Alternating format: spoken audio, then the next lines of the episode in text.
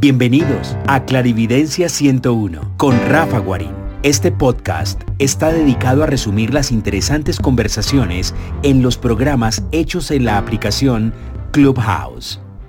Disfrútenlo. Ya estamos iniciando la reunión. Mm, hoy el tema es eh, las, eh, digamos, esta parte de las herencias familiares. Y mm, hoy eh, tengo como invitada a María Teresa, mi hermana, que ella es pues, experta en el tema, entonces nos va a hablar hoy de qué consisten, en qué consisten, eh, sobre todo darnos un poquito de, de, su experiencia, que ella pues tiene bastante con el tema de coger y ayudarle a las personas a encontrar esos bloqueos que han sido heredados, eh, bajo qué técnica, bajo qué forma y cuáles son casi siempre pues esos acontecimientos que pasan alrededor. Hola María Tere, ¿cómo estás? Hola Rafi. Eh, bueno, un saludo a, a todos. Es un placer volver a compartir aquí este momento con ustedes y con Rafa, les agradezco mucho. Hoy quiero que sea un conversatorio, eh, no sé si todos oía que no sabían mucho de constelación, no sé si quieran, eh, hablamos un poquito de lo que es constelación y después hacemos todas las preguntas, ¿les parece? Claro que sí, me parece que explícanos qué es eso, o sea, para qué sirve. Bueno, ¿Con qué se ah, come? Bueno, eh, la constelación familiar es una técnica que eh, la creó, es un sistema, un sistema de abordaje familiar, sistémico, para sanar eh, los grupos familiares. La creó Ben Hellinger.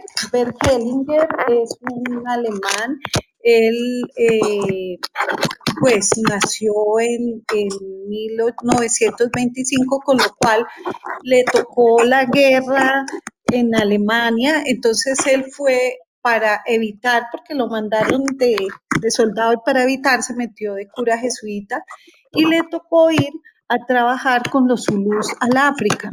Él fue a trabajar allí y, y se dio cuenta eh, cómo usaban ellos la sanación de todo el árbol genealógico para lograr que en las familias hubiera salud, armonía, plenitud, abundancia. Y mm, esto, por ejemplo, aquí lo hacen los mamos en la sierra y le dicen limpieza de semilla y es muy lindo. ¿Por qué? Porque ellos dicen desde cuándo nosotros empezamos a aprender, nosotros empezamos a aprender. ¿Ustedes qué opinan? ¿Desde cuándo creen que empezamos nosotros como seres a aprender todas las limitaciones, todo lo, que nos impide? Eh? Pues eh, yo pienso que desde estamos en, en la barriga de nuestras madres, por ejemplo. Claro, pero imagínate que nosotros no solo desde ese momento estamos aprendiendo. Mm, nosotros formamos parte, o sea, tenemos un alma personal, pero formamos parte también de un alma familiar. Y, también tenemos, formamos parte de un alma universal. Entonces, eh, como alma familiar, al nosotros pertenecer a una familia, tomamos todos sus aprendizajes, todos sus eh, mm, destinos, eh, todas las, pues, las cosas buenas, pero también las limitaciones. Y desde la constelación familiar se ve cómo todas las enfermedades físicas, emocionales, mentales vienen desde esas memorias grabadas desde el alma familiar. Entonces, bueno, mm, Ben Hellinger, eh, él eh, trae esta información que es maravillosa y empieza a estudiar, él estudió psicoanálisis, terapia gestal, psicodrama, análisis transaccional, terapia primal, enfoque sistémico, eh, eh, psicoterapias y todo, reuniendo todo esto, lo llevó a crear un sistema en donde él se da cuenta que todos formamos parte de una familia y mm, esa familia conlleva, eh, tiene una, una energía en común que los mueve a todos. Esa energía en común, esa conciencia, él le llama eh, el alma familiar. Y en el alma familiar se guardan todas las momentos significativos de todos los que han pertenecido a esas familias. Están todas las emociones, eh, todos los sucesos importantes y esa información nosotros la podemos ir y podemos revisar en qué momento eh, esa energía de amor, esa energía que fluía adecuadamente se rompió, se alteró y es necesario eh, sanarla. Al igual que nosotros, cuando eh, nosotros tenemos una enfermedad, vamos a buscar en qué momento fue que se rompió la armonía, en qué momento hubo ese trauma que no permite que la energía del alma fluya libremente. Al igual, en el alma familiar sucede esto. Entonces podemos ir a buscar dónde se origina el conflicto que genera la forma y el comportamiento de un sistema familiar. Entonces, eh, cuando existe, eh, o sea, la finalidad de la constelación es sacar a la persona de ese conflicto que ocurrió, puede haber sido un bisabuelo, un abuelo, y que se va repitiendo generación tras generación. Entonces se repiten enfermedades, se repiten problemas de relaciones, se repiten mm, eh, quiebras, se repiten todos esos aprendizajes que no se pudieron dar en el alma familiar, los vamos repitiendo porque es una, una forma inconsciente de, que de, repetir esto que está allí en el alma familiar hasta que lo hagamos consciente. En, el momento en que nosotros lo hacemos consciente, podemos ir buscar en qué momento se rompió esa armonía, sanarla.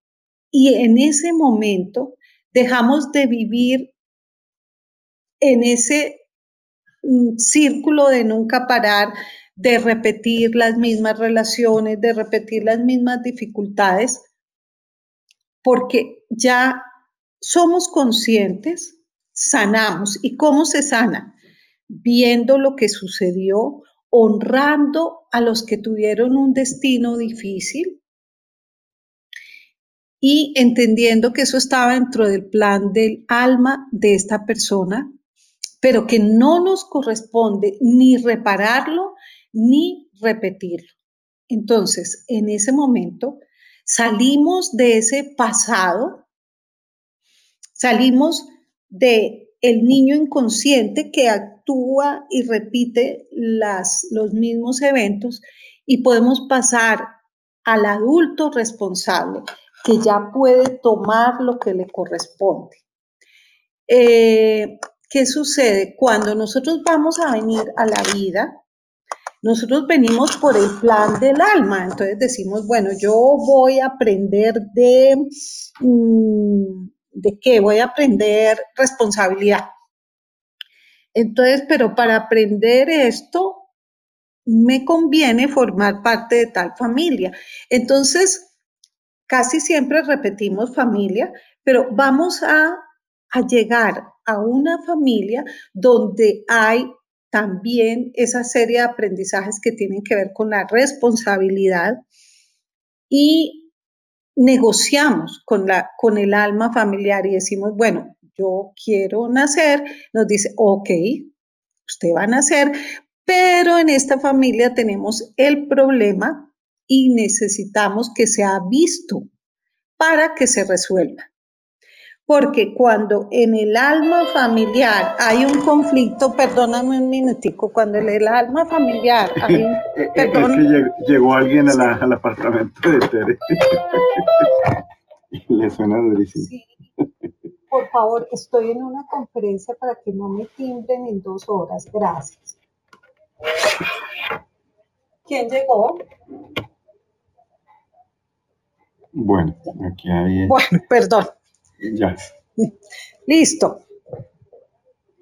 Entonces, eh, el alma familiar cuando tiene un problema, elige un nacimiento para resolver ese problema, ese conflicto que no se ha podido sanar. Si el problema es muy grande, se crean varios nacimientos. Entonces, generalmente son los hijos digamos, si hay un problema que viene de bisabuelos, de abuelos, se crean nacimientos en los hijos para que en cada familia se repita un evento similar al que se vivió en el antepasado para que sea visto y sanado. Pero cuando el problema ya es demasiado grande, ya la familia no se reproduce y no, no, se acaba la familia. Entonces, eh,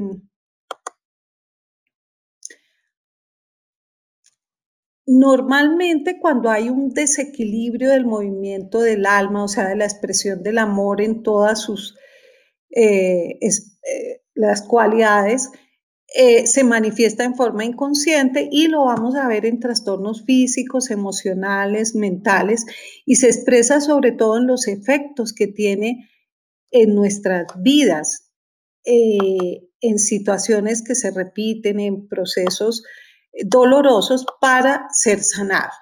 Entonces, ¿qué es lo que hace la constelación familiar? La constelación familiar va a esa alma familiar donde están todas las memorias y busca la causa de ese conflicto y vamos a hacer un ordenamiento del sistema familiar para restablecer el orden a través del amor. ¿Y cómo?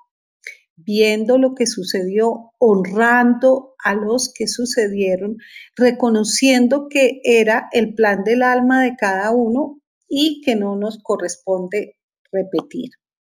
¿Cómo vamos hasta ahí? A ver, lo que yo puedo entender entonces es que nosotros tenemos un plan de aprendizaje y ese plan de aprendizaje es, eh, digamos, eh, yo, yo diría como mejorado o condicionado a un grupo familiar. Ese grupo familiar puede tener todos el mismo aprendizaje o uno, digamos, eh, correspondiente. Correspondiente. Cuando mm. eh, honramos a nuestros ancestros, pero no les queremos eh, suplir ese aprendizaje porque ese aprendizaje es individual, ese aprendizaje o esa inercia colectiva comienza a sanar y nos permite avanzar de forma grupal y, yo diría eh, individual en nuestro gozo o en, nuestra, digamos, capacidad de, vivir los momentos eh, bonitos. No sé si, si lo estoy explicando bien. Perfecto.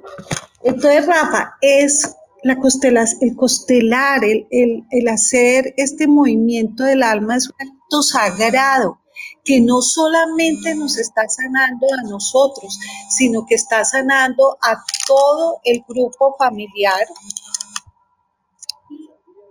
a nuestros descendientes, porque es que lo que nosotros no sanemos se va a seguir repitiendo en nuestros descendientes.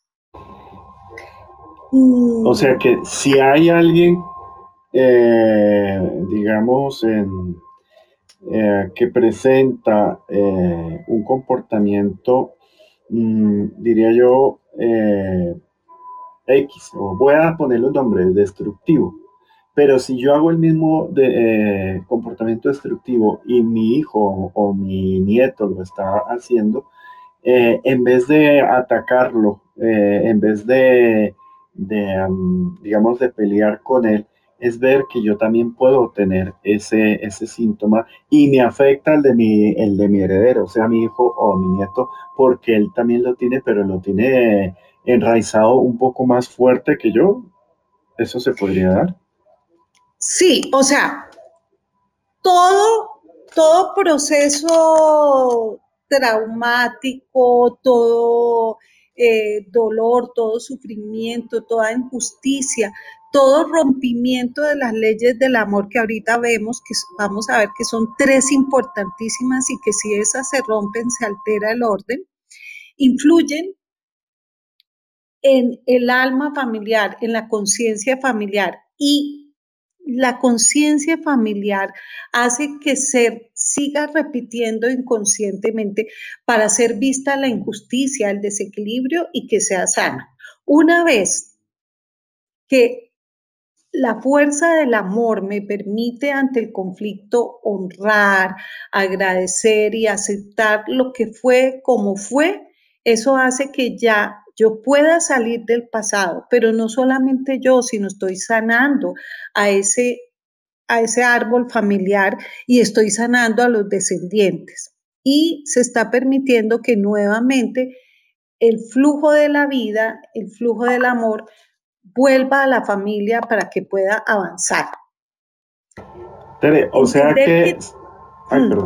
o sea que si uno eh, sana, o sea, por ejemplo, somos eh, tres hijos y, dos padres, por ejemplo, y dos no están al tanto, pero están cometiendo el mismo patrón, repitiendo constantemente el mismo patrón, pero si uno de ellos soluciona ese patrón, comienza a sanar a su grupo familiar.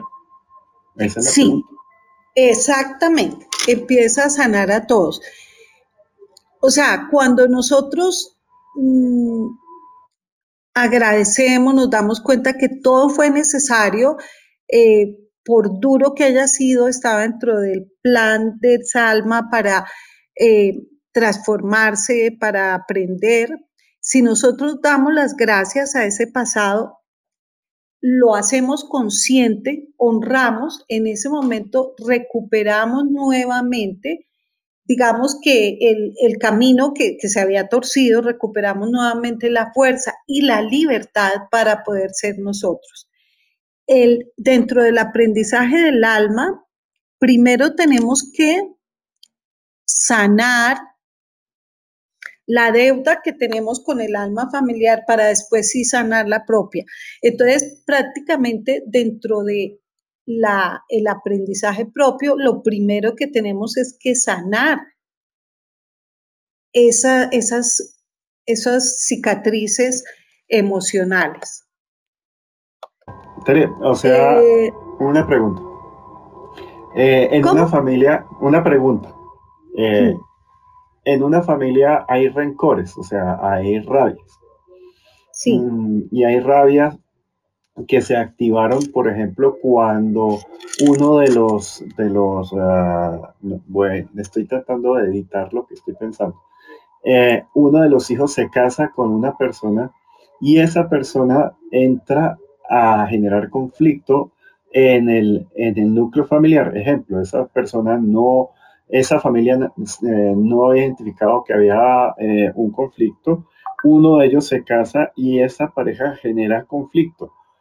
Ahí eh, ese nuevo vector que, ingresó a una familia y que generó esa reacción es algo que ya estaba de forma pasiva en la familia y que a través de este nuevo personaje se manifiesta o se puede hacer que cuando llegue alguien con un, con un bloqueo personal contamine a su nueva familia política, por decirlo?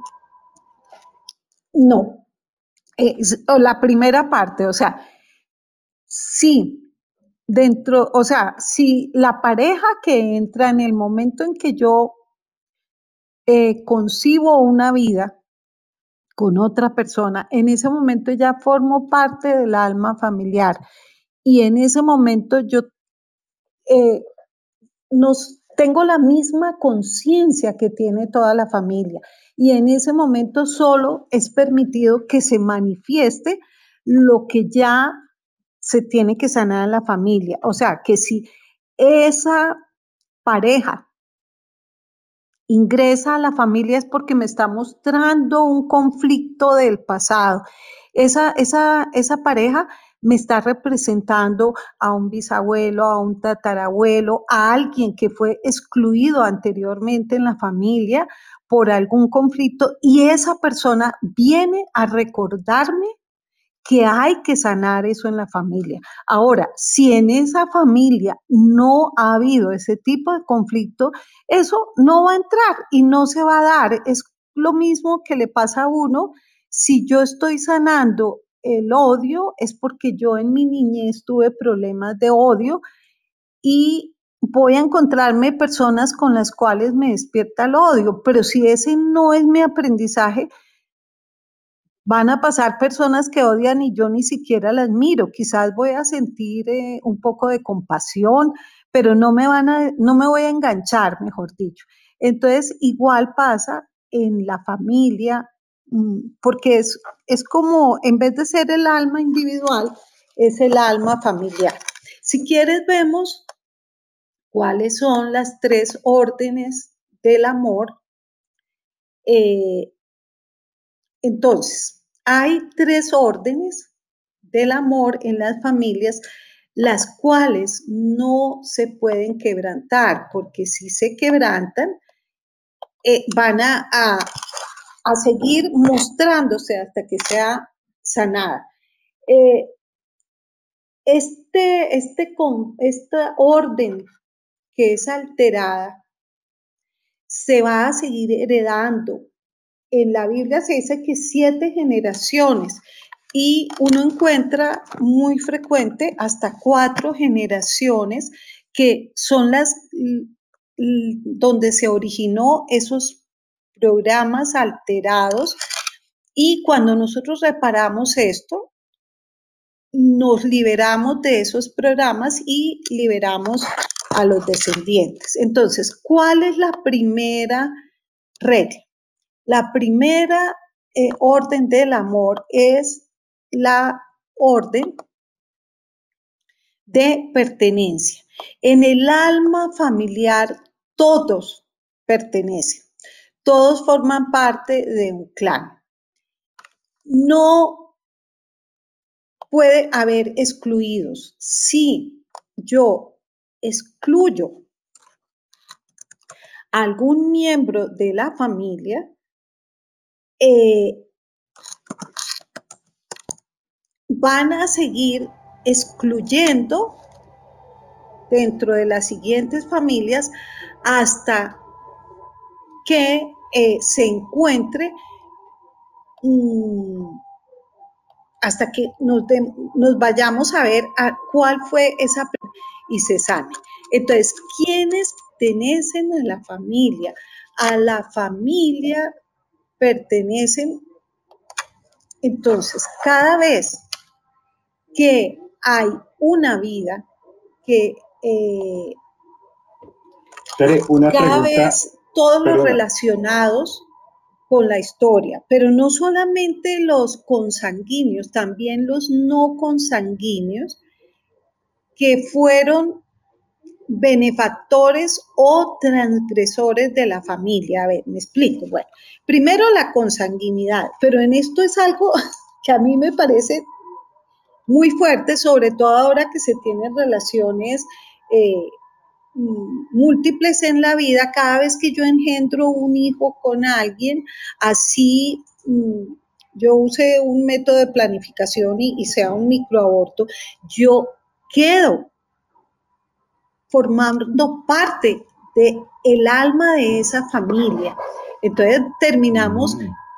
siendo familia de mucha gente y cada familia tiene sus miles de problemitas. Entonces me parece muy delicado.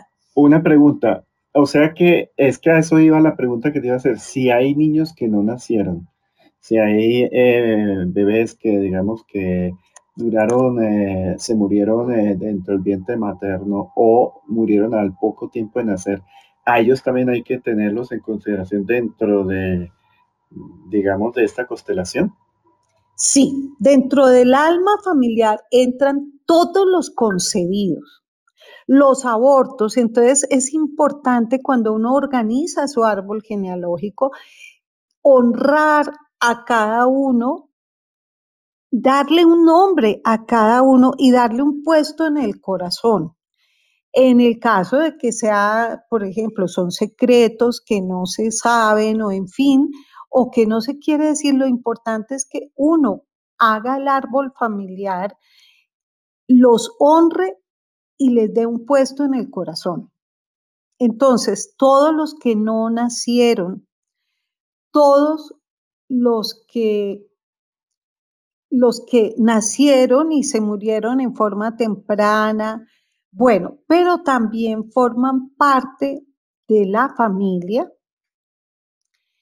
Eh, los implicados en la historia, benefactores o transgresores, o sea, la nana que cuidó los niños, que ayudó a criar esa vida, ella forma parte de ese árbol familiar, pero también el que, por ejemplo, mató o robó a la familia es un transgresor que causó una huella profunda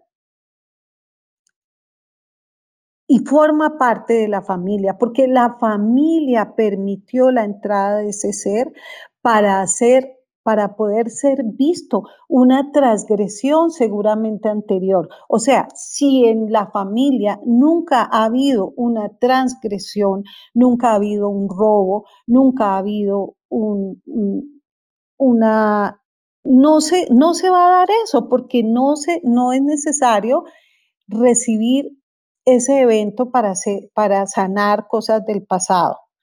Mm, todos entonces, por ejemplo, anteriormente todos los hijos habidos fueran del matrimonio, que los consideraban hijos naturales y no se tenían en cuenta, es necesario incluirlos. Cuando nosotros no incluimos a alguien en la familia, va a haber una parte de nosotros que queda excluido puede manifestarse a nivel de salud física, a nivel de salud emocional, de salud mental o a nivel de abundancia, de, en fin. ¿Quién más entra? Ahí, por ejemplo, ahora que se separan las familias y vuelven y se unen, resulta que la primera pareja Ah, bueno, ahora vamos, no, esa es la segunda ley. Entonces aquí simplemente vamos diciendo... La, primera ley es la pertenencia, o sea, así... así es, el, es la pertenencia. El ese haber estado con un vínculo en la familia o, ser un vínculo en la familia. Eh, tener un vínculo en la familia por consanguinidad. O por crianza. o, por, o por benefactor o por transgresor fuerte, ¿no? Toda la persona que en un momento haya tenido un, una, algo importante, que haya cambiado el destino de una familia, va a formar parte de la familia. O sea, el asesino que viene y mata al padre forma parte. O sea, de que es asesino por, viene siendo familia. Imagínate. Ay, fue madre, o sea, bienvenido a la familia matón. Exacto. Están también los yacientes. ¿Quiénes son? Ah, bueno, aquí, eh, esto es, los yacientes son las personas que murieron antes, pero que la familia no olvida, entonces preparan un nacimiento y le dicen, Rafaelito, tú te vas a llamar Rafaelito porque tu tío Rafael, tu abuelo Rafael, tú, y resulta que estos vienen siendo dobles. Siempre que nosotros tenemos los nombres de los antepasados, estamos obligados a repetir destinos con esos eh, antepasados que tuvieron el mismo nombre. Pero si ese antepasado se murió o la persona no ha aceptado y entonces ahí ya no sería contigo, Rafael, sino, no sé, alguien nace un niño, se muere, se llamaba Pepito y nace al otro y le ponen Pepito, o se murió el abuelo que todo el mundo lo adoraba y se llamaba Pepe, entonces nace un niño y le ponen Pepito. Ese niño está obligado a repetir el mismo destino del abuelo. Entonces es importantísimo esos yacientes hacer la sanación y decir, yo llevo el mismo nombre del abuelo, pero soy diferente. Honro al abuelo que se murió, entiendo eh, el amor que le tienen, todo esto, pero yo soy diferente y no repito ni reparo lo que a esa alma le corresponde. Eso es importante. Eh, eh, eso es ejemplo porque lo que estaba contando Tere a mí me, me aplica que mi abuelo se llamaba Rafael y mi tío se llamaba Rafael. Pero mi madre, intuyendo eso, ella dijo que me llamara Rafael Ricardo desde un principio, porque dijo, yo no quiero ningún hijo que se llame Rafael. Pero negociaron con mi padre y quedé Rafael Ricardo. Y ahí... Sin embargo, hay que hacerlo. Claro que sí. Hay que hacerlo. O sea, decirle, abuelo, te honro, tú eras Rafael, yo soy, me pusieron Rafael por ti, pero yo soy diferente. Mi destino, mi alma tiene un destino diferente, te honro, pero tomo mi destino. Bueno, adoptados.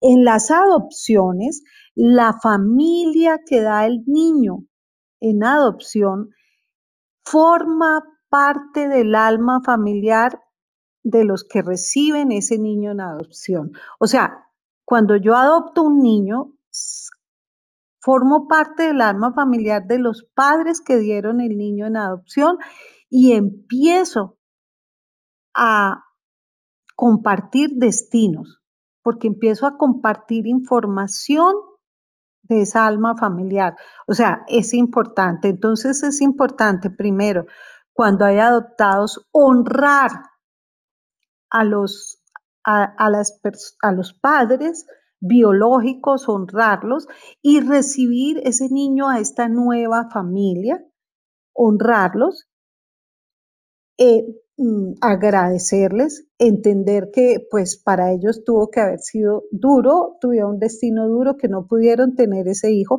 pero que ahora ese hijo ingresa a esta familia y que no tiene que repetir ni reparar el destino de estos padres. Bueno, ¿quién es más? Eh, la, ah, bueno, lo que decía, el problema de las parejas. Toda pareja que haya concebido un hijo forma parte del alma familiar. Y supongamos, Pepito Pérez se casó con Anita y con Anita concibió un hijo. Así hubiera sido un aborto. Pero ya, Pepito y Anita forman parte del alma familiar. Después viene Pepita, con la cual Pepito tiene una buena relación, pero Pepita debe honrar a Anita como la primera pareja y decirle, te honro como la primera pareja de Pepito. Te agradezco que me hayas dejado el espacio. No repito ni reparo, pero te llevo en mi corazón como parte de esa familia. Cuando yo no acepto a las parejas anteriores, voy a repetir destino de esas parejas y mis hijos van a repetir destinos de esas parejas. Entonces es importante llevar en mi corazón a estas personas. Bueno, eh, ¿quién más entra? Eso, eso es eh, todos los que tuvieron mm, una, una, injusticia por parte de los miembros del sistema. Eh, por ejemplo, empleados criados con con los que se haya tenido una injusticia grande la familia, ellos ya forman parte de esa alma familiar. Entonces, datos importantes, por ejemplo, enfermedades que se repiten, quiebras que se repiten, muertes trágicas que se repiten, accidentes, relaciones eh, tormentosas, abortos, bueno, todo esto eh, nos está diciendo que seguramente hay alguien que la familia no está viendo, hay alguien excluido en la familia. Existen dos tipos. El que excluye tiene rabia, juzga y culpa y tiende a tener enfermedades inflamatorias. Mm, por ejemplo, yo no acepto la vieja que tuvo mi marido antes. Me enfermo y voy a tener gastritis, colitis, eh, bueno, de todas las citis. Pero si yo soy el excluido, si a mí me excluyeron de esa familia, entonces yo fui la primera pareja de fulanito, pero eh, esa, nosotros nos, nos, separamos y esa familia ya no me no me excluyó y eso a mí me hace sentir excluida. Yo voy a tener enfermedades terminadas en osis, o sea, de desvalorización, como osteoporosis, artrosis, eh, degeneraciones. Bueno, esto es un poco una, una pregunta. Si hay alguien que entra, por ejemplo, a través del matrimonio de la familia, pero no tiene hijos con con ese, digamos, con, la pareja, eh, esa persona, eh, pese a que no tienen hijos, pero entra a través de, un rito a la familia, eh, también entraría dentro de, la constelación familiar. Claro, claro, forma parte del alma familiar, claro, los matrimonios, todo esto, incluso los padrinos, los padrinos que se nombran los, o sea, compadres, padrinos también forman parte del alma familiar y tienen que ser eh, vistos y tienen que ser tenidos en cuenta. Bueno, mm, segunda ley. Esta ley ya más o menos se entendió, ¿no es cierto? Sí, yo no sé si Margarita, Virginia o Ángela o alguien más quiera preguntar, pero yo lo entendí. A ver, ¿alguien más? Ah, perdón, sí, yo, yo quisiera preguntar antes de que se me olvide, ya lo escribí en el chat para que no se me olvidara, pero en este caso yo le puse a mi hijo el, segundo nombre de mi, el segundo nombre de mi hijo es el de mi abuelo.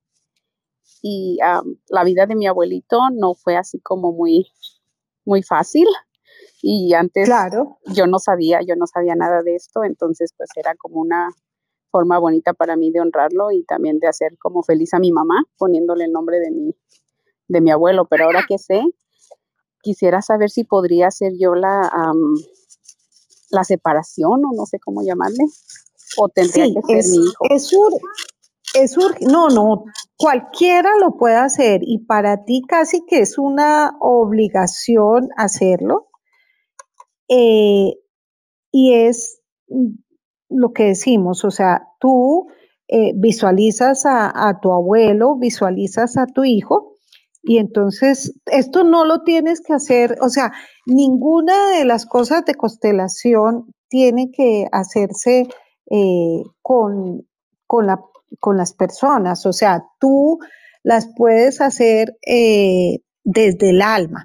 Entonces, tú dices, le dices, abuelo, eh, al hijo, hijo mío, tú te llamas así por tu abuelo. Abuelo, te honramos, te quiero. Hoy veo que tuviste un destino difícil y entiende, eh, te honro.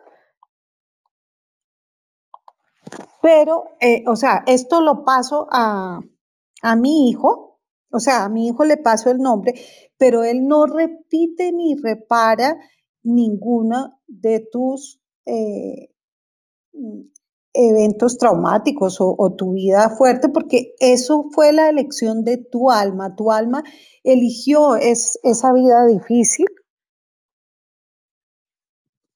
eh, y la agradecemos porque, o sea, cuando alguien aprende y evoluciona, pues esa evolución también se va para toda la familia. Entonces, ok, agradecemos el que tú como alma hayas evolucionado, pero ese aprendizaje fue tuyo, ese no es de mi hijo y hijo mío no te corresponde ni repetir ni reparar los, los procesos emocionales de, del abuelo. ¿Sí? Muchas gracias y perdón, ah, tenía otra pregunta también. Eh, yo en mi trabajo es como cuidar niños, entonces sí estoy como me meto por años en, en las casas de las familias en donde trabajo y ah, quería saber si eso también ellos, bueno, yo creo que la yo creo que ya tengo la respuesta como que si somos familia, ¿verdad? Nos convertimos como familia o no sé, porque incluso después de trabajar, después de terminar el, ciclo con ellos, todavía nos seguimos viendo, hablando y, y pues ellos con mis hijos y yo con los suyos. Exacto, esos vínculos familiares siguen, entonces también se debe hacer, o sea, los veo, los honro, eh, agradezco ese vínculo que hubo, eh, todo esto, pero ustedes tienen su destino y yo tengo el mío, y no tengo que repetir ni reparar el destino de ustedes. Muchísimas gracias.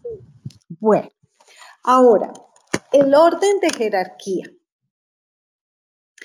El orden de jerarquía, bueno, Ben Helliger, mm, el orden de jerarquía es importante porque dice que ayuda a alcanzar la felicidad, la plenitud, que cada persona ocupe el lugar que le corresponde en la familia.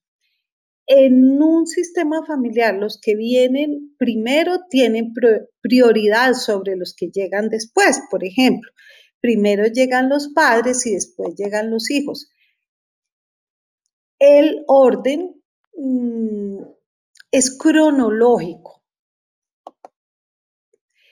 Eh, también tiene la forma, cuando se hace el árbol genealógico, tiene la forma de las manecillas del reloj y el orden, como se debe colocar, es el hombre a la derecha, la mujer a la izquierda y después los hijos, siendo primero el más grande, y eh, después el, menor. Eh, en el orden de jerarquía, el que llegó primero merece respeto y agradecimiento porque le abrió el camino a los otros. Eh, a ver, bueno, eso lo vamos a ver también en la otra ley, pero aquí es importante que la igualdad entre el dar y el recibir. Toda relación nace de la igualdad entre el dar y el recibir y lo primero que nosotros recibimos es la vida. Y recibimos la vida de los padres y quedamos en deuda porque nunca le vamos a poder dar la vida a los padres. Entonces, los hijos siempre serán estarán en deuda con los padres y los padres siempre serán los grandes y los hijos serán los pequeños. Pero ¿qué sucede? Ah, bueno, eh, eh, esto a los padres, como ellos son los grandes, necesitamos honrarlos, respetarlos, tal como son. No los podemos cambiar. Ellos son según el plan de su alma debido a lo que experimentaron, aprendieron y los hijos no pueden cambiar los padres, entonces los hijos no juzgan, no educan, no castigan y esa es la posición sana para que no se altere eh, la energía del amor en una familia. Eh, honrar a los padres, a los abuelos y a todos los antepasados y tener en cuenta a cada uno y agradecer el espacio que uno tiene. Entonces, eh, a veces, ¿qué sucede hoy en día? Eh, bueno, en una familia, muchas veces esos, esos órdenes están alterados. Cuando resulta que por algún motivo la mamá, por algún motivo emocional, eh, bueno, que tenemos todos, emocionalmente está anclada en una edad y llega el momento en que la hija crece y, por ejemplo, la niña, tiene, la mamá tiene una edad emocional de seis, cuando la hija tiene siete años, se convierte en mamá de la madre y adquiere el puesto que no le corresponde. Eso altera totalmente la energía de la familia, pero no solo de la energía de la familia, sino de los miembros. Porque ¿qué pasa? Si yo me convertí en la mamá de mi mamá, aprendo a tener ese rol y voy a ser la mamá de mis hermanos y voy a ser la mamá de mi marido y voy a ser la mamá hasta del policía de la esquina y voy a, o sea, me voy a ser responsable de los demás alterando todas las demás relaciones. Entonces, es importante que cada uno tome su puesto y primero está el papá, la mamá, los hijos y primero viene el hijo mayor. Los menores honran al mayor, pero el mayor también por haber llegado primero tiene responsabilidad con los menores. Eh, cuando conseguimos estar en nuestro lugar, entonces recibimos la fuerza para crecer eh, en la vida, para... Mm, o sea, tenemos la contención de unos padres adultos y eso nos da para que nosotros podamos crecer y llegar a ser adultos. Si nosotros tomamos el sitio que no nos corresponde, e inmediatamente todo el resto de la familia toma el punto que no le corresponde. Esto es como el juego de, antes que hacían el juego de, de, la silla en el baile, ponían la música, quitaban una silla y quitaban la música y cada uno se sentaba en la silla que estaba libre y se altera totalmente el equilibrio. Entonces, mmm, entonces, cuando un hijo tiene que hacer la función de padre o un hijo tiene que hacer la función de madre, se crea el desmadre. Eh, y, eso es bastante común. es bastante común. Ahora, cuando, por ejemplo, no se honra, mi padre tuvo una primera mujer y eso es una pareja que fue primero y yo no la honro, no le doy el espacio que le corresponde, eh, después yo voy a tener problemas para tomar el espacio que me corresponde con mis relaciones, porque no he honrado esa relación anterior que tuvo mis padres. Y muchas veces el hecho de que tengamos procesos amorosos donde nunca cuajan o donde hay un problema, puede venir de no haber puesto y no haber honrado eh, esas parejas anteriores. Ahora, ¿qué sucede hoy en día?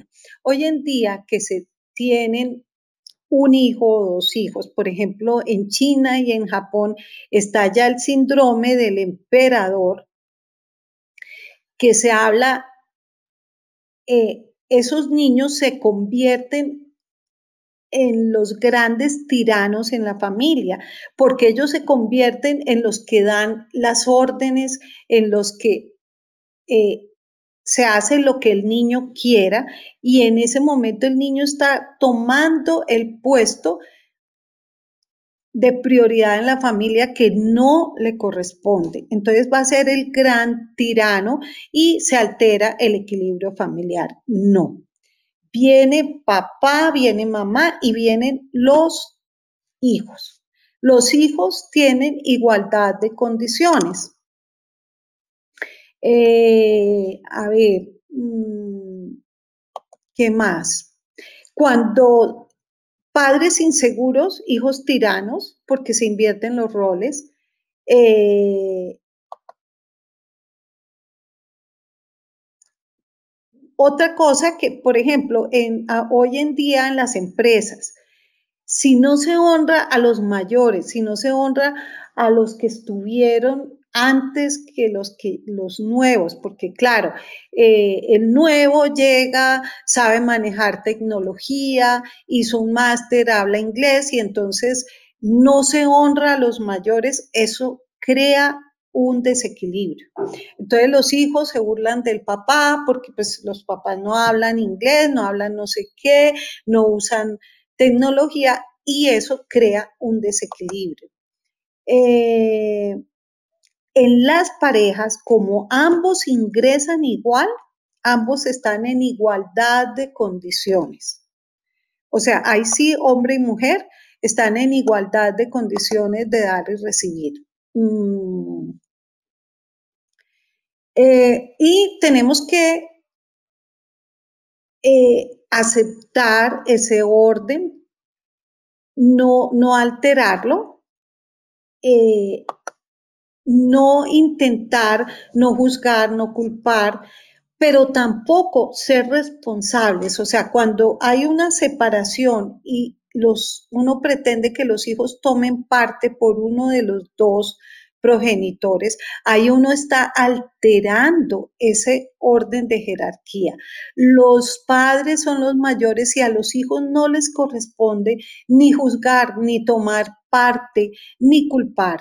Entonces, muchas veces cuando, mm, bueno, tanto mamás como papás, pero de pronto más mamás, les dan quejas a los hijos, miren a su papá, es que mire el sinvergüenza que no ha llegado, es que mire que se gastó la plata, es que mire, en ese momento estamos alterando la ley de la jerarquía y eso va a crear un trastorno grande en el hijo, porque el hijo necesita cimentar su vida en padre y en madre.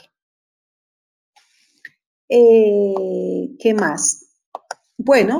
Mm, Tere, eh, perdona, eh, quiero hacerte unas preguntas en nombre de las personas que han escrito acá en el chat. Hay un chat interno que hoy como estoy mirando la tableta tengo acceso a él. Entonces, Viviana pregunta que si los cuñados eh, ay, espérate, si es eso. Ah, bueno, eso creo que ya la contestamos. Si tenemos un lugar, si los hermanos que hubo eh, cuando murieron. Diana pregunta que los cuñados o cuñadas, esas personas que son, eh, el cuñado es la pareja, digo, el hermano de nuestra pareja, hermana o hermano, ¿ellos entrarían? Sí, sí, porque es que estamos hablando que el alma familiar el alma es como un campo mórfico de conciencia donde están las características de todos los que la componen. En el momento en que, por ejemplo, tú, Rafis, te casaste con Ampis, la, ustedes dos se unieron como alma familiar, pero el, yo quedé unida al alma familiar de Ampis o sea que yo quedé siendo familia de tu suegro, de tu suegra, de tus cuñados y quedé compartiendo destinos.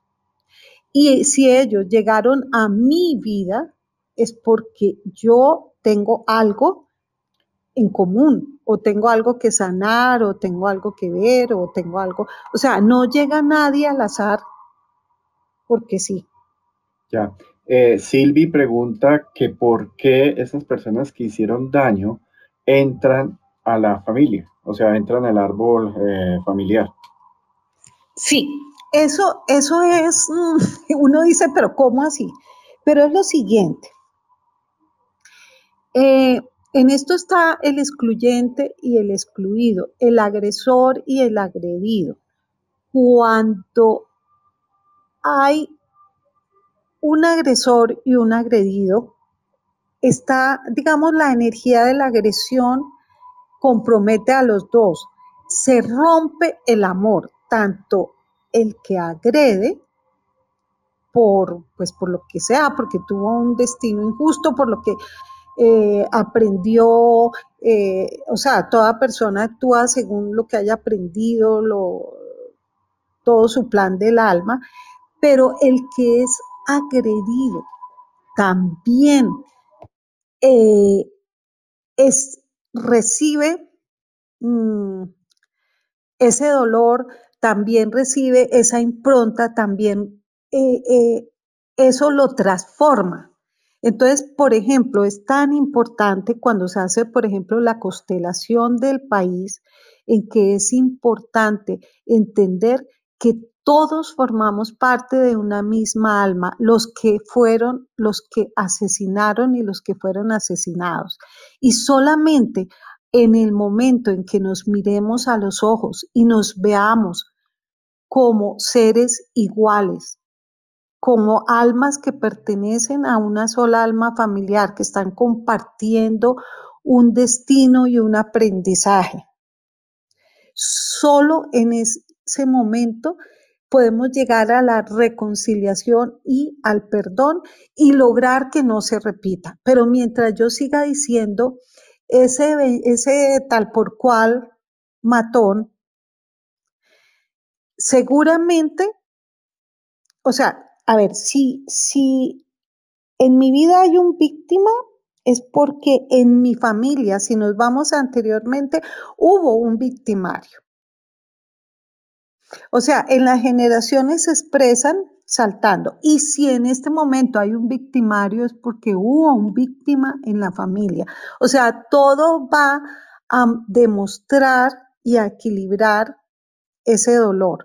Entonces, si hubo un victimario y no se reconoció el dolor, no se reconoció eh, lo que llevó al victimario a este proceso y lo excluyo, estoy destinada a repetir eh, posteriormente. Entonces, el víctima se va a convertir en victimario. ¿Sí? ¿O estoy hablando muy enredado? No, no, en pocas veces uno lo ve bastante cuando ve eh, mm, esos archivos acásicos o el pasado de la gente, que a veces quien eh, fue agredido se vuelve agresor y se pueden quedar bailando eh, por mucho tiempo, eh, tú me agredes, yo te agredo, hasta que entre el perdón y hasta que llegue como el amor a regular esa acción, no se rompe esa linealidad eh, pues absurda. eso es, eso es constelación familiar.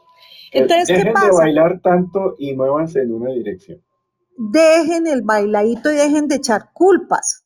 Entonces yo eh, me pongo, siempre que me pongo en plan de víctima o victimario, simplemente estoy viviendo un pasado, pero en constelación familiar estoy haciendo ver algo que se vivió en el pasado.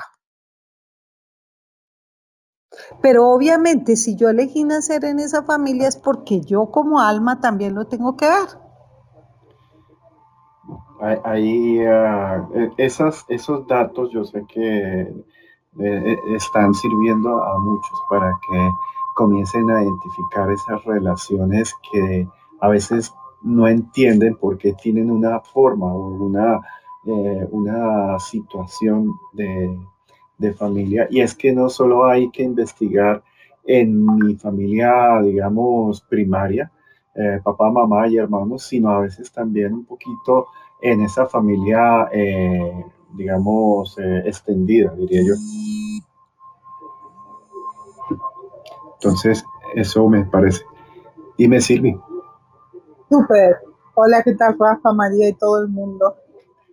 Hola, ¿cómo estás?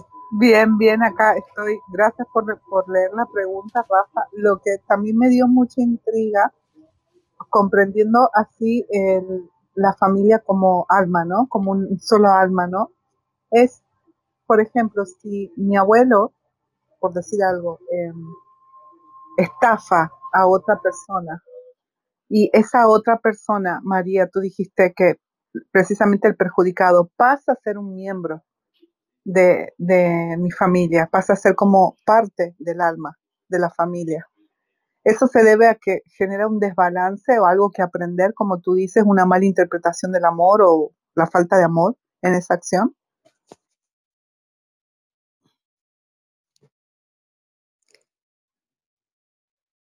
Aló, no oigo. Ahora sí. Ah, ya. Ah, Ahora sí, sí. Se Eh, escuadró. Silvi, Silvi, tú le repites por Ah, favor sí. la pregunta, Sí, Tere? sí, cómo no. Sí, Tere, era, la pregunta era, por ejemplo, si lo que tú dijiste esto, por ejemplo, si mi abuelo agarró y estafó a otra persona. Mi abuelo estafó a Juan. Juan tenía su familia y toda su historia aparte. Y que Juan pasa a ser parte y miembro de mi familia precisamente por lo que hizo mi abuelo, ¿no? Eso se debe a que eh, es como, si vemos a la familia como el alma, el alma de alguna manera hace una mala interpretación del amor, entra en desbalance y tiene que volver a equilibrar eso. Por eso es que Juan pasa a ser parte de mi familia. ¿O estoy entendiendo mal? Claro, claro, claro. Y mm, bueno, no solamente Juan ya forma parte de mi memoria, sino que seguramente yo voy a tener un hijo que va a, ser- va a recibir una estafa honrando la memoria de Juan, reviviendo lo que vivió Juan,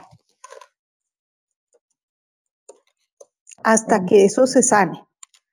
Claro, hasta que eso se equilibre y se aprenda, ¿verdad? Se corrija. Exacto, exacto, exacto.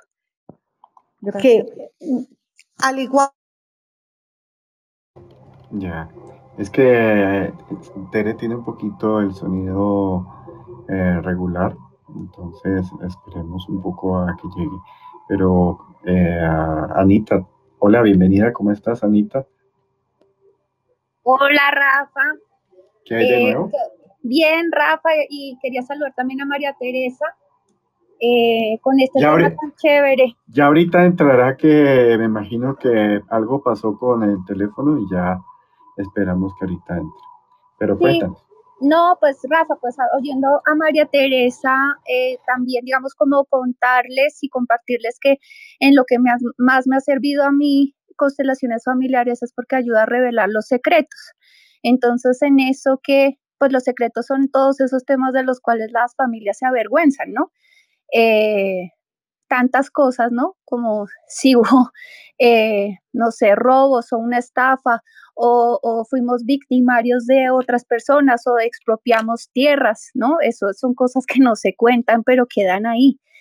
Eh, y eso, eh, hay varios síntomas, ¿no? No sé, yo me imagino que ya hablaron de eso porque María Teresa es experta en ese tema de las enfermedades, cómo la enfermedad también representa esos movimientos in- inconclusos o esas dinámicas ocultas que pasan de generación a generación y quedan en, el, en lo que ella llamó el alma de la familia o en el campo morfogenético de la familia. Entonces, sí, compartirles que en mi caso ah, había varios, o sea, como yo me sentía muy bloqueada por algunos temas y, y pues no sabía muy bien y las personas que, que podían dar como razón de esas cosas pues ya se habían muerto, entonces en lo que, en lo que más me ha servido eh, las constelaciones familiares es dejar salir esas cosas que, que eran secretas y que daban mucha vergüenza. Entonces, eh, en eso pues chéverísimo y si, si alguien, no sé, como no, no, no, no oí el, el, principio de la charla, eh, pero, pero sí seguro ya, ya lo habían nombrado. Hola María Teresa, qué alegría tenerte hoy, verte y saludarte hoy.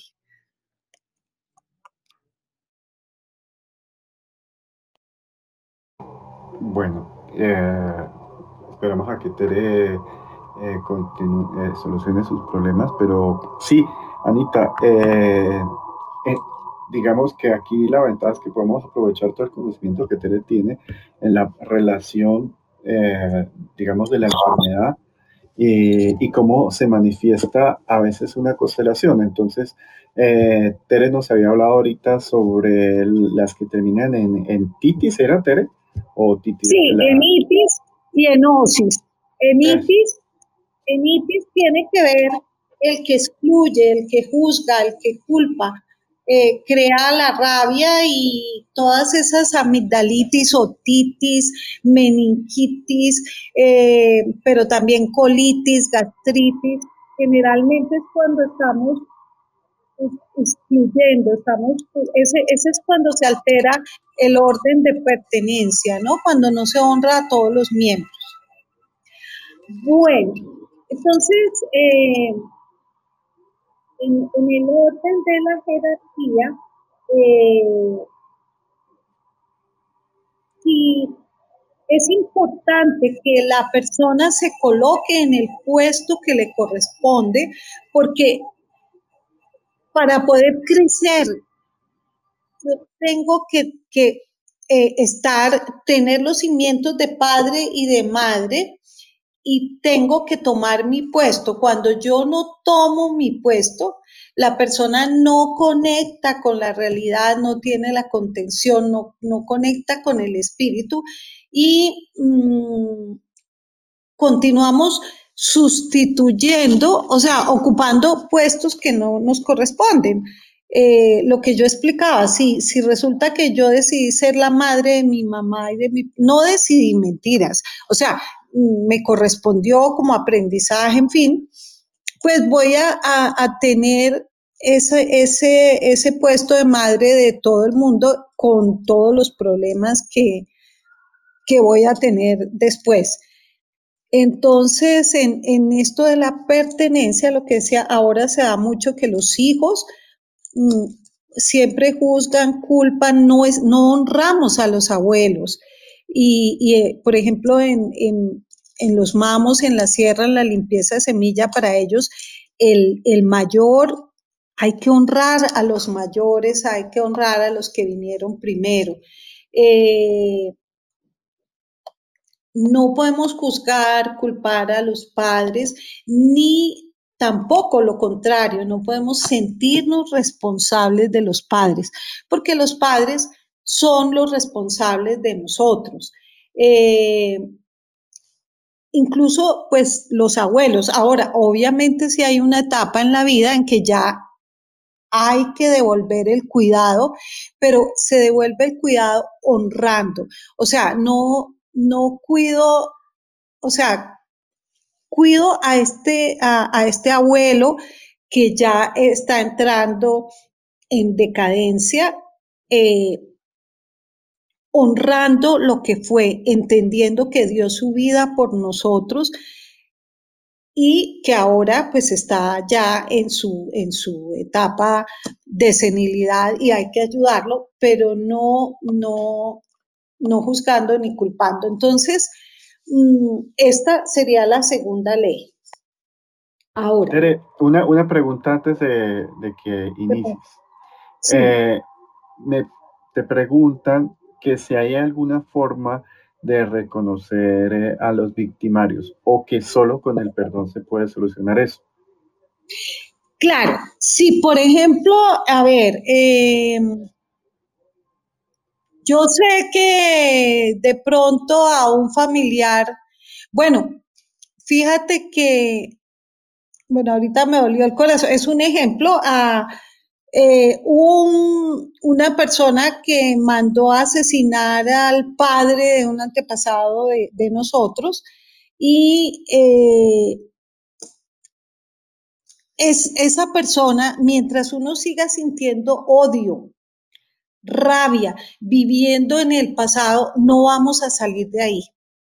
Hay que honrarlo, saber que tuvo un destino duro, saber que su alma le correspondió ese aprendizaje, pero que también la persona que fue asesinada, el alma había elegido ese aprendizaje, los dos eh, habían elegido ese aprendizaje y ambos forman parte de mi alma familiar. Entonces, por eso es importante ver todo lo que pasó como pasó sin juzgar, sin culpar, honrando a cada uno de los que formaron parte de esos momentos difíciles para poder llegar nuevamente a que fluya el amor en la familia y fluya la armonía. Mm, y para que fluya la vida en todas sus... Y lo que acabas de decir me parece lindísimo es que como mm, cosas que uno no, no presiente, eh, por ejemplo, llega un niño asmático y, pues uno dice, pues sí, el asma que tiene que ver, resulta que quizás hay un abuelo que fue eh, juzgado, fue culpado y fue excluido. Y este niño asmático me lo está haciendo ver con su dolor, con su tristeza, porque pulmón es tristeza, es dolor, es duelo. Y quizás este hijo asmático me está haciendo ver ese abuelo que no se perdonó. O sea, esto es lindo. Tere, ahí hay una pregunta, perdona que me meta. Eh, o sea que el asma, eh, que lo veo en bastantes personas, está ligado a esa negación del abuelo o a esa negación de, la vida, del amor, en su parte inicial. No, no, no se puede afirmar todos los asmáticos, pero sí el, pulmón tiene que ver con el aliento de vida, con tomar la vida. La vida, eh, bueno, ahí también la vida viene eh, cuando hay tristeza, cuando hay duelos, cuando eh, hay esto, se tiende a haber enfermedades del pulmón. Pero en cuanto a las enfermedades que podríamos, podríamos hablar horas de, de cada enfermedad, hay enfermedades que se heredan por línea materna y enfermedades que se heredan por línea paterna. Generalmente todas las enfermedades que tienen que ver con el alimento, con la respiración, tienen que ver con la madre, porque la madre es la que nos da ese, ese alimento y la madre para el niño significa eh, el alimento que lo nutre. Y las enfermedades, por ejemplo, mentales, tienen, vienen generalmente por el lado masculino. Pues, pero claro, uno no puede decir todas las enfermedades mentales vienen por el lado masculino, no, pero sí, eh, sí eh, es muy posible, ¿no?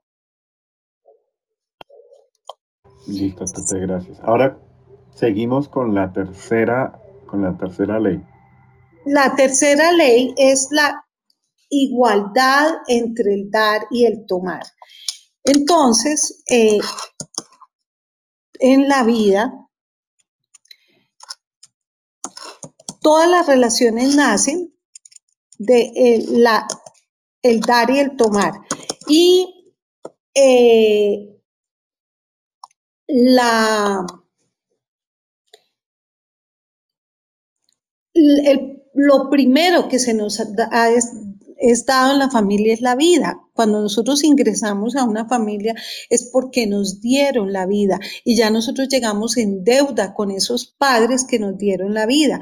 Y como no se la podemos devolver, ¿cómo la devolvemos? Dando vida a otros que van a formar parte de esta familia.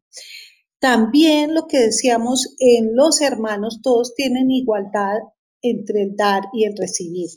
Eh, cuando, por ejemplo, sí, el que, el que da más, mm, o sea, se crea el trastorno, pero generalmente el que, el que recibe y no les es permitido devolver o no les es permitido dar, casi siempre no crece, está en el plan del hijo y crea rabia y crea eh, hacia el dador. Entonces se dice, pero fíjese, ese fulanito, todos los hermanos le han dado y, y él se quedó ahí, ni siquiera hizo nada y fuera de eso vive bravo con todo el mundo. Sí, esa persona no se le permitió devolver. Esa persona solo aprendió a recibir, o sea, estaba en el puesto de niño, no creció, no tomó los elementos para dar. Entonces ahí es importante. En una relación de pareja, en la pareja tiene que haber igualdad entre el dar y el recibir. Cuando hay uno que da más que el otro, esa relación se va a terminar. Mm, generalmente el que recibe más se siente que, es menos, que no tiene libertad, se siente mm, limitado. Entonces uno dice, no, pero mire si yo todo lo que le he dado, sí, es que tiene que haber equilibrio entre el dar y el recibir para que las dos personas puedan eh, funcionar como adultos. El niño es el que recibe. Y el adulto es el que da. Entonces, en una relación en que ambos dan y ambos reciben, ambos están funcionando como adultos y mm, esa relación va a, prosperar. Mm, por ejemplo, eh, incluso dice cuánto ante una injusticia, o sea, una, una persona en la familia me hizo algo, eh, es importante devolver en menos cantidad. O sea, ¿cómo decirte? Alguien vino en la familia y... O sea, proporcionalidad. Proporcionalidad pero primero reconocer, eh, por ejemplo, alguien vino y me, insultó, ¿no? Entonces, primero partimos de, eh, yo soy igual a ti. Eh, no soy superior ni soy inferior. Entonces, tú me quitaste, no sé, Mm, esto que para mí era muy importante. Yo estoy en el derecho en quitarte algo a ti. Generalmente nos vamos a algo un poco más pequeño, pero es algo simbólico para quedar en equilibrio entre el dar y el recibir. Sin juzgar, sin culpar, con todo el amor, pero sí algo simbólico.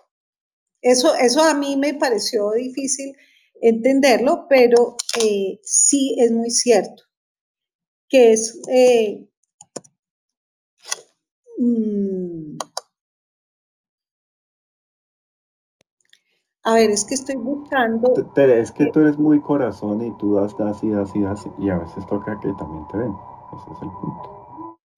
Sí, pero en la, en la, en la justicia, digamos que que es, sí, es como cuando uno le pone el pare al otro y le dice, oiga, un momentico, usted me hizo esto, yo tengo derecho a la, o sea, a, una venganza en menor, en menor eh, esto. Entonces, aunque sea una llamada de atención o, algo así. Eh, Nancy pregunta que cómo se llama, bueno, sé que hay varios, pero un nombre de los libros que hablan sobre las enfermedades de origen emocional? Uf, muchísimo, porque hay biodescodificación. Básicamente en la, la, biodescodificación se encarga de ver cuál es el origen de, de las enfermedades, o sea, eh, en qué momento se origina y todo esto. Laura eh, dice que la enfermedad como camina. Aquí. Bueno, eh, como camino, sí, y está, eh, bueno, eh, es que yo tengo varios y ahorita estoy en este momento mm, los nombres. Yo los podría, ahorita los tengo allí en la, en la, biblioteca, puedo tomarlos y se los podría enviar Mm. Pero o en la próxima reunión, Tere, acuérdate que tú eh, frecuentemente estás haciendo reuniones acá. Sí, ahora, eh, en esto, por ejemplo, Hammer, Hammer eh, es un, él, él estudió muchísimo cómo la enfermedad es un programa de supervivencia, adaptación a la especie y cómo eh, Hellinger dice la enfermedad es un movimiento del espíritu para sanar la conciencia familiar, llevando al individuo a que se reconcilie con los excluidos de su clan, con, los... Mm, con, todos los procesos que se han vivido. Normalmente, eh, en, la familia, mm, bueno, lo que decíamos, en el sistema familiar se transmite toda la información a cada uno de sus miembros. Eso es un continuo movimiento circular y el movimiento tiene dos fuerzas, la fuerza de cohesión, de unión y la fuerza de individualización. y ambas están al servicio de la vida. Cuando yo altero uno, una de esas fuerzas, se crea la enfermedad. Eh, a ver. Mm. Anita dice que usted puede sanar su vida de Luis Hay. Eh, sí. Y Virginia dice que sí, sí, sí, sí, yo sé. Hay como, yo diría que casi 20 libros. Sí, yo sé. Que, e, es aprovechando que hay gente que aquí no sabe esos datos para que vayan tomando, eh, pues, digamos, ese norte. Sí, eh, bueno, mm, por ejemplo, generalmente la persona que se enferma es el descendiente que es designado para señalar un conflicto familiar anterior que no ha sido visto. Entonces puede ser alguien que fue excluido, alguien que eh, no respetó la jerarquía, alguien que no tuvo equilibrio entre el dar y el recibir y que se separaron en un momento del flujo de la vida. Entonces, como decíamos, que había dos fuerzas, la de cohesión es la de volver a unir a todos, entonces simplemente hay un descendiente que es designado para hacer ver ese proceso.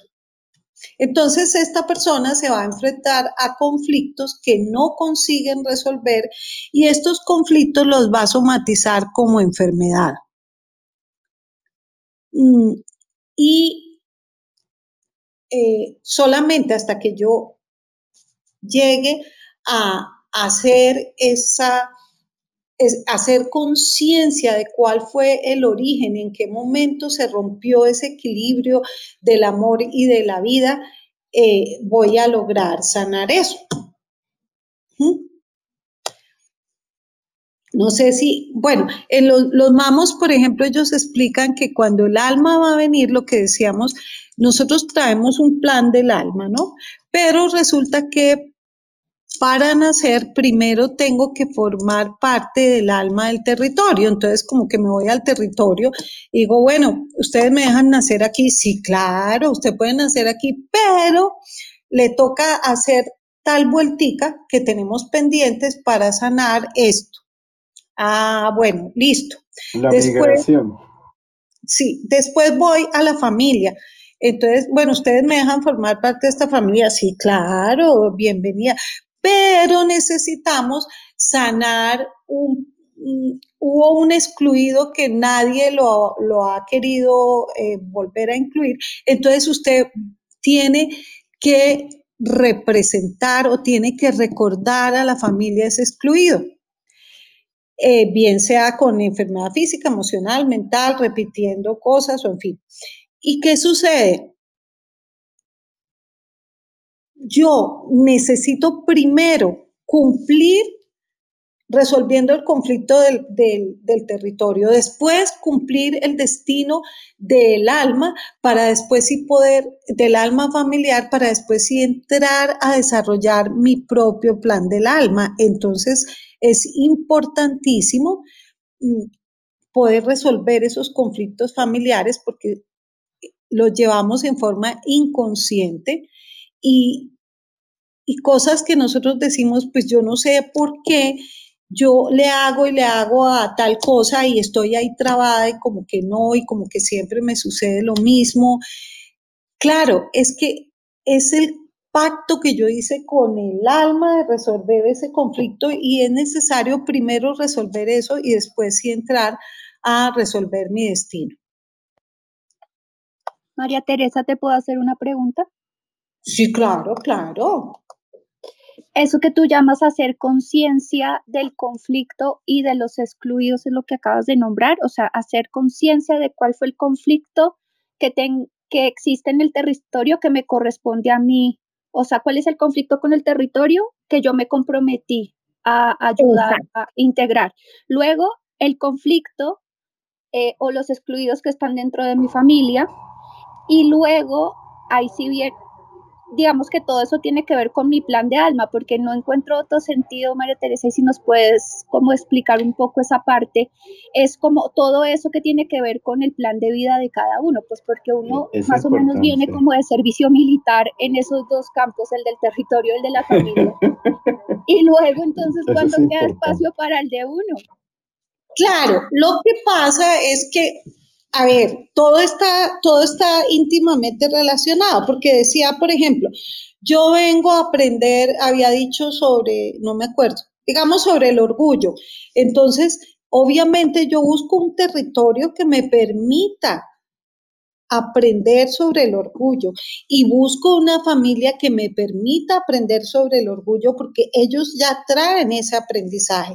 Pero entonces tengo que sanar a ver, mm, ¿cómo sería? Por ejemplo, aquí en Colombia, nosotros, es, si nosotros estamos en Colombia es porque nosotros llevamos esa violencia dentro de nosotros y tenemos que sanarla.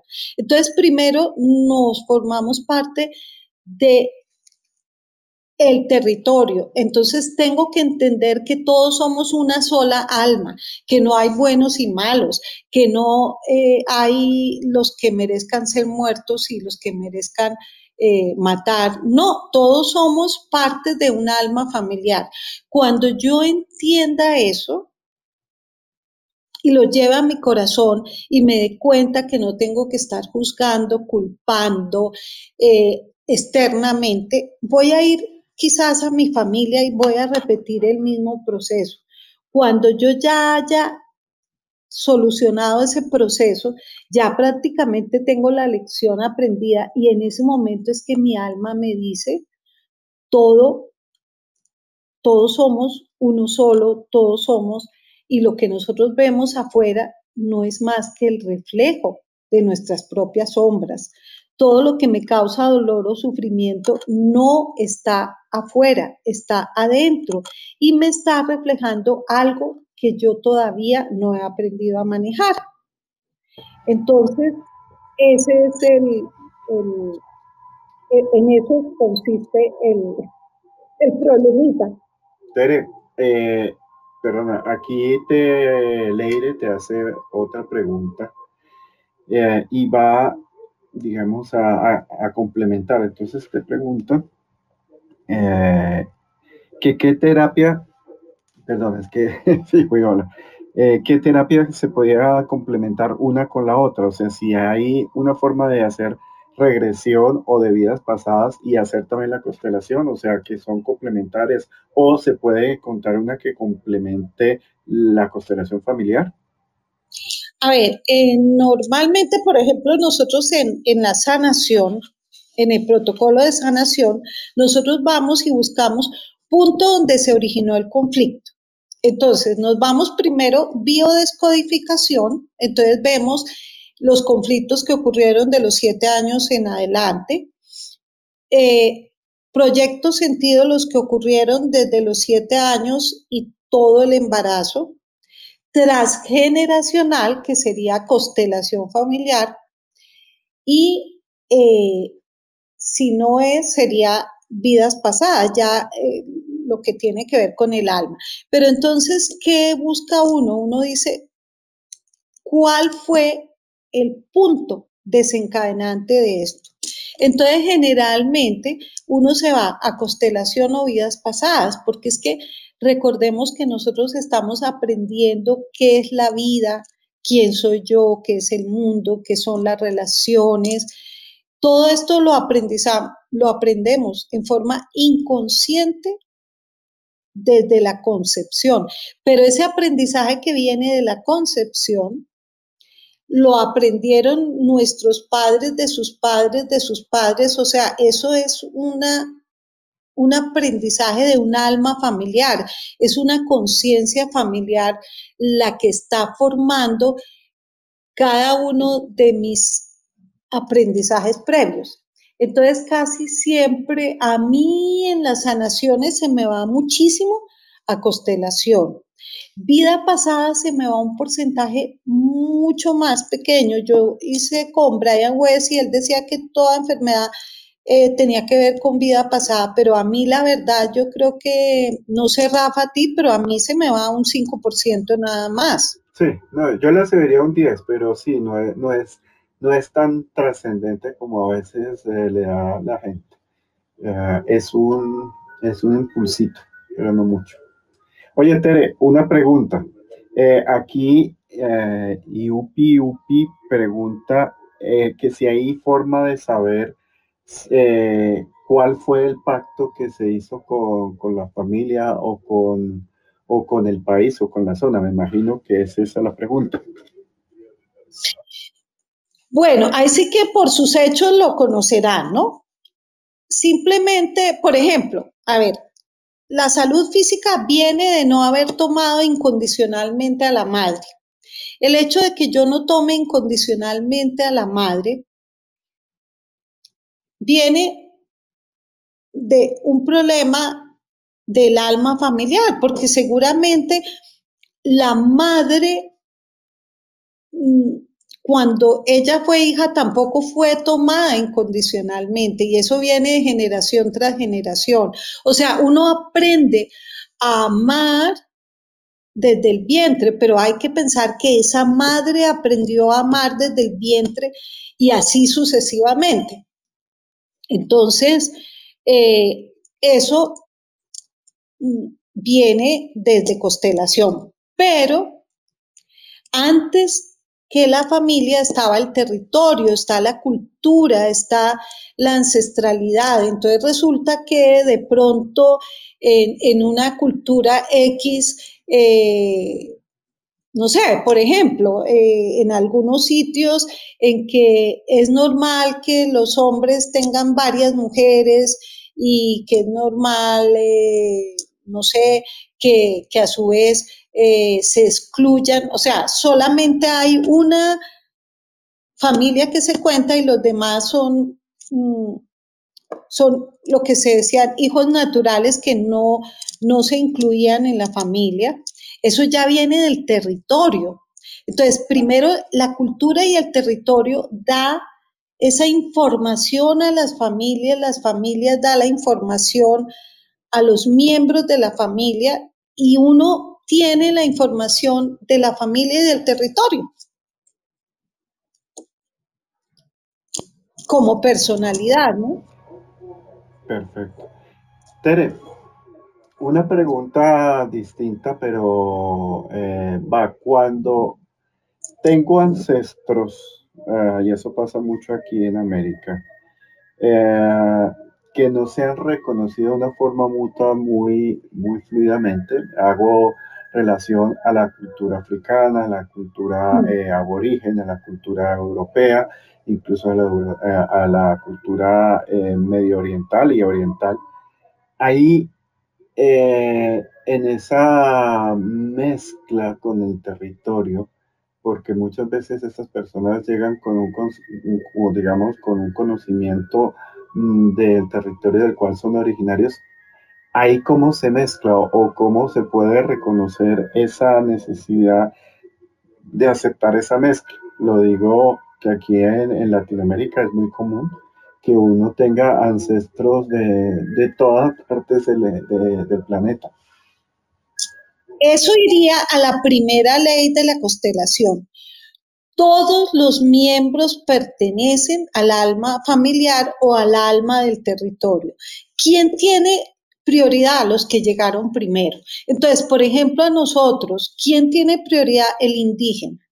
Tenemos que honrar el indígena pero también tenemos que honrar a los africanos y tenemos que honrar a los españoles. Ellos son nuestra alma familiar, son nuestros ancestros.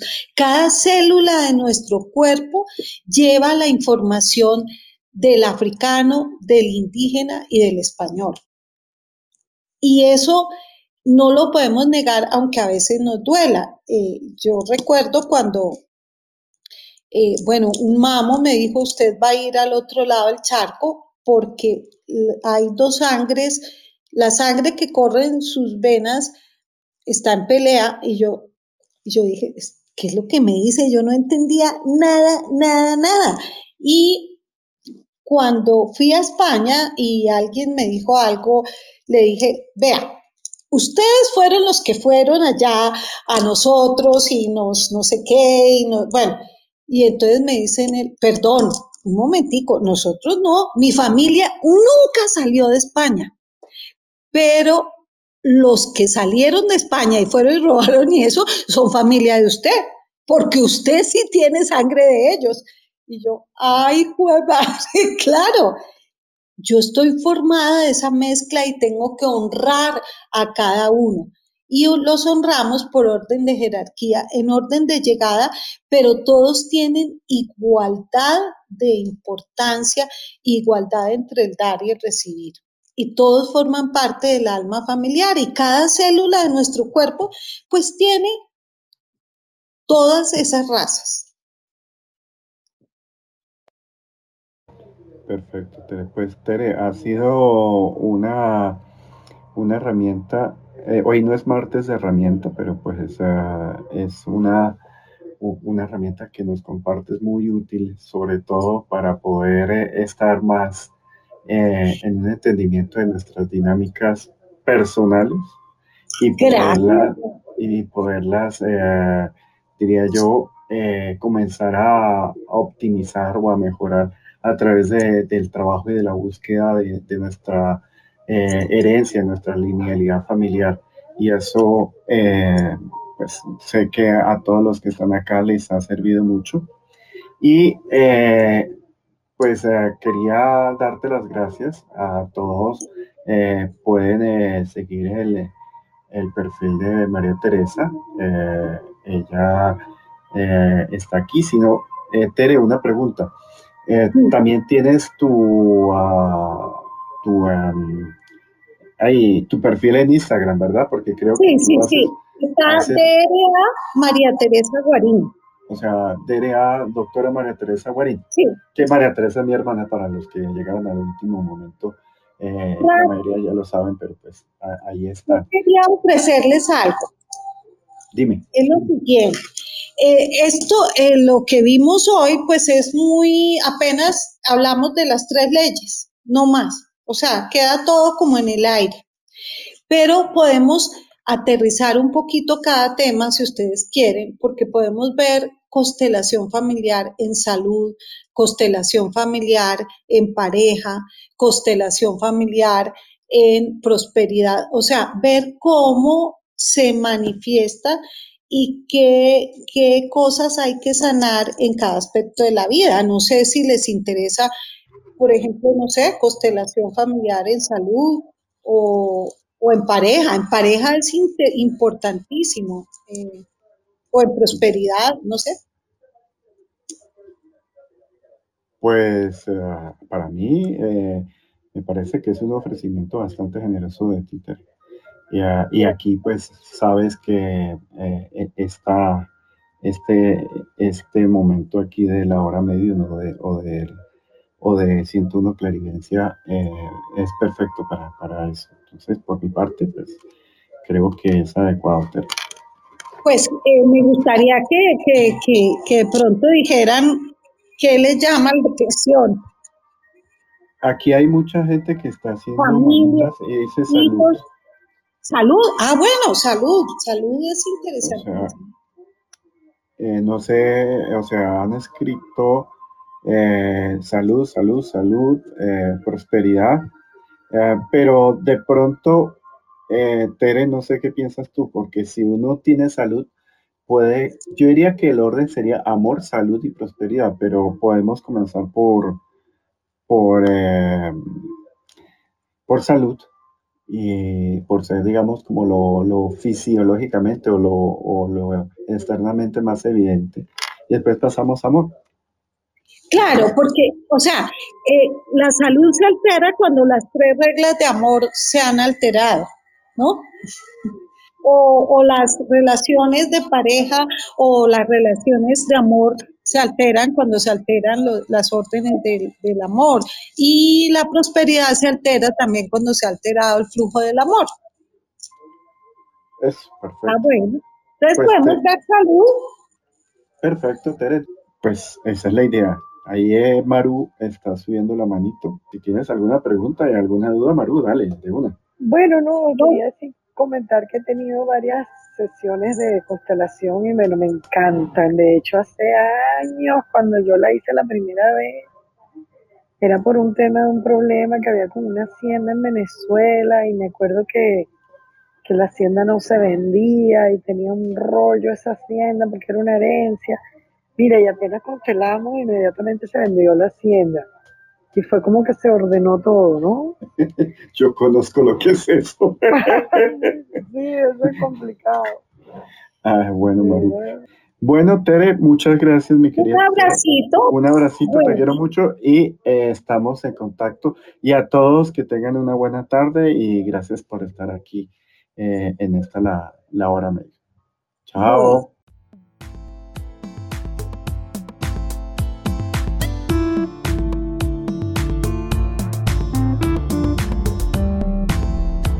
Continúe con este su podcast, Clarividencia 101. Si desea conectar con Rafa Guarín, hágalo a través de un mensaje en su cuenta de Instagram, arroba Bienestar Estudio.